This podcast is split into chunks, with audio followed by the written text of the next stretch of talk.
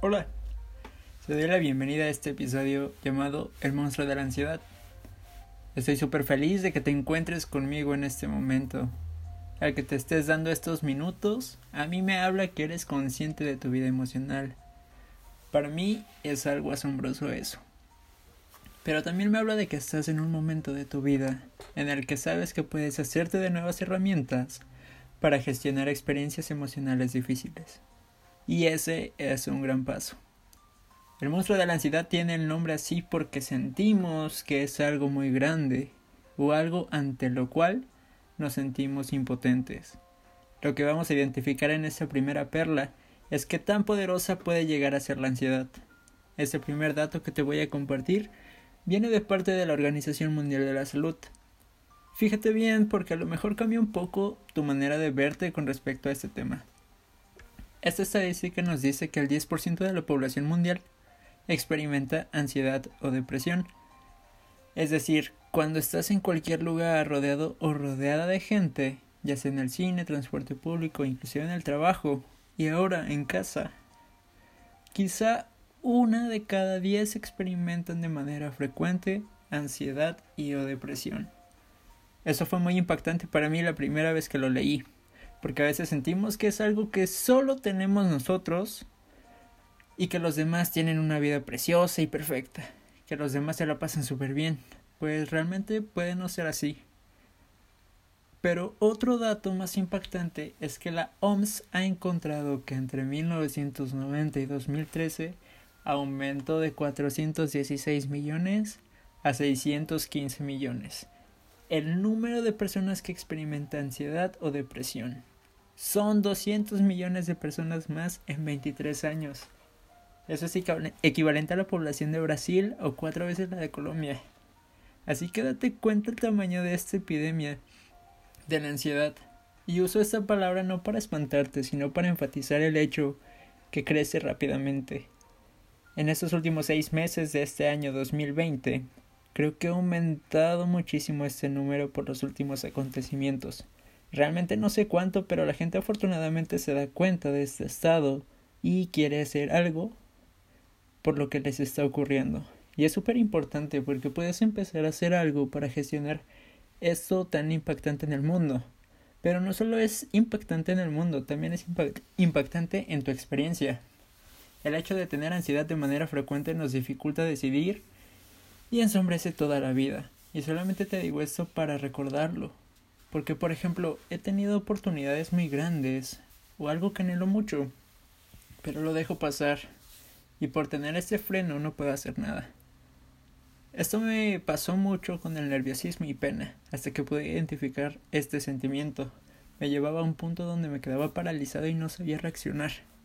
Pero poco a poco, cada vez ese sentimiento que percibía lo, lo hice más familiar y lo utilizo para actuar. En lugar de dejar que me consuma cuando viene toda esa presión encima, lo uso para decir las cosas que realmente soy o que mi yo del pasado callarían. Ahora cuéntate a ti mismo si no te ha pasado a veces. Aunque no estés en la situación que te genera ansiedad, el simple hecho de pensar que va a pasar o estarás ahí ya te empieza a generar un malestar y entonces ni siquiera tienes que estar en la situación que la detona. El hecho de pensarlo empieza a hacer que surja una especie de neblina que se pone ahí que te dificulta vivir tu vida. Pero te tengo una buena noticia de que la estrategia que estoy por mencionar ayuda muchísimo para enfrentar y gestionar esta emoción. Y no solo la puedes usar para este tema, sino para todos.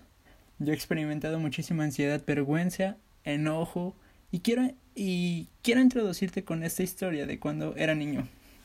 El simple hecho de pensar que iba a pasar el pizarrón a resolver un problema me aterraba. Yo era el número 23 de lista en primaria y la profe nos pasaba cada uno por número de lista al frente para exponer la tarea. Y a mí me generaba un dolor y un miedo, al igual que vergüenza, que pues sufría todo el curso. No solo en el momento de pasar al pizarrón, sino desde que sabía que al siguiente día tenía que volver a pasar con mis compañeros.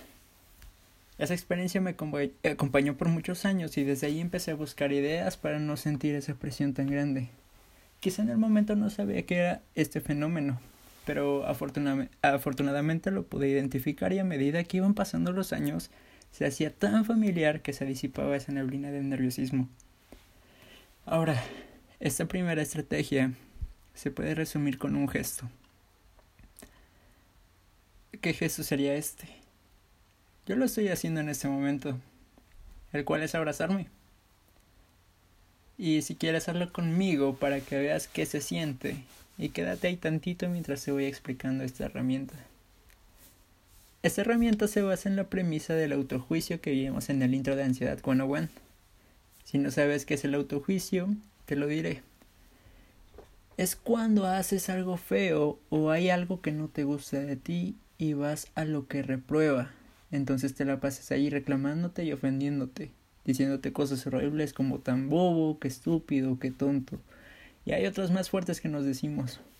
Entonces, cuando tenemos un, un, autojuicio constante, tenemos que aumentar la intensidad de la ansiedad, aumentar su duración y la frecuencia de esta. Entonces, para pararlo hay que hacer lo contrario. Sé amable contigo mismo. ¿Y cómo puedo ser amable conmigo?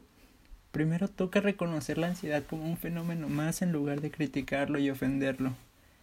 La ansiedad es una de las muchas cosas que ocurren en ti así como la respiración, los latidos del corazón, la digestión, el parpadeo, la salivación. No es algo que esté mal, no es una debilidad, no es que tengas una falla. Es algo que ocurre en tu persona como muchas otras, así que primero entiéndela como eso. Deja de enjuiciarla o enjuiciarte. Deja de ponerle palabras ofensivas hacia ti. El segundo paso es generar conciencia de la realidad. Por eso mencioné los datos de la OMS. Muchísimas personas en el mundo en este momento están experimentando ansiedad. Estas personas es muy probable que se sientan aisladas o como que hay algo malo dentro de ellas o son las únicas que lo sienten porque ni siquiera saben cuánta gente a su alrededor puede experimentarla. Entonces recuerda que no estás solo ni sola. No hay nada de malo en ti. Es una experiencia humana como cualquier otra. Así que conecta con todas estas personas que sufren de ella, porque entendemos y sabemos qué es tener ansiedad. Y la tercera parte es realizar la primera herramienta. Esta práctica de buena voluntad es especial. Y hay muchas, y hay muchas. Pero la primera es voltear hacia ti con tu atención. Incluso puedes poner tu mano en tu pecho y, ofrecerte frases de calidez y comprensión que puedas tener paciencia con este episodio de ansiedad, que puedes reconocer que no hay nada de malo en ti, de que puedes darte cuenta de que puedes ser mejor para ti, tu mejor mentor o mentora. Que pase lo que pase, puedes seguir contando contigo y queriéndote. Estas frases son súper potentes porque te permite vincularte con la ansiedad en lugar de pelear contra ella de una manera amable. Ahora me gustaría que hicieras esta práctica día con día. Aplicaremos lo aprendido de la siguiente manera. Primero vas a escribir dos o tres formas que la ansiedad impactan en tu vida. Como el mensaje de tu crush que no llega. O el cómo ha impactado tu vida en decisiones que no has podido tomar. O en tus cambios físicos y fisiológicos cuando tienes ansiedad. Luego registra tres juicios que te haces con respecto a tu ansiedad. Es importante verlos para que a la siguiente que estos surjan puedas reconocerlos. Y ahora tres fases amables como las que te mencioné anteriormente. Hay muchas y puedes encontrar más. Espero lo hagas y espero verte en el episodio 2 y podamos ver el monstruo a los ojos.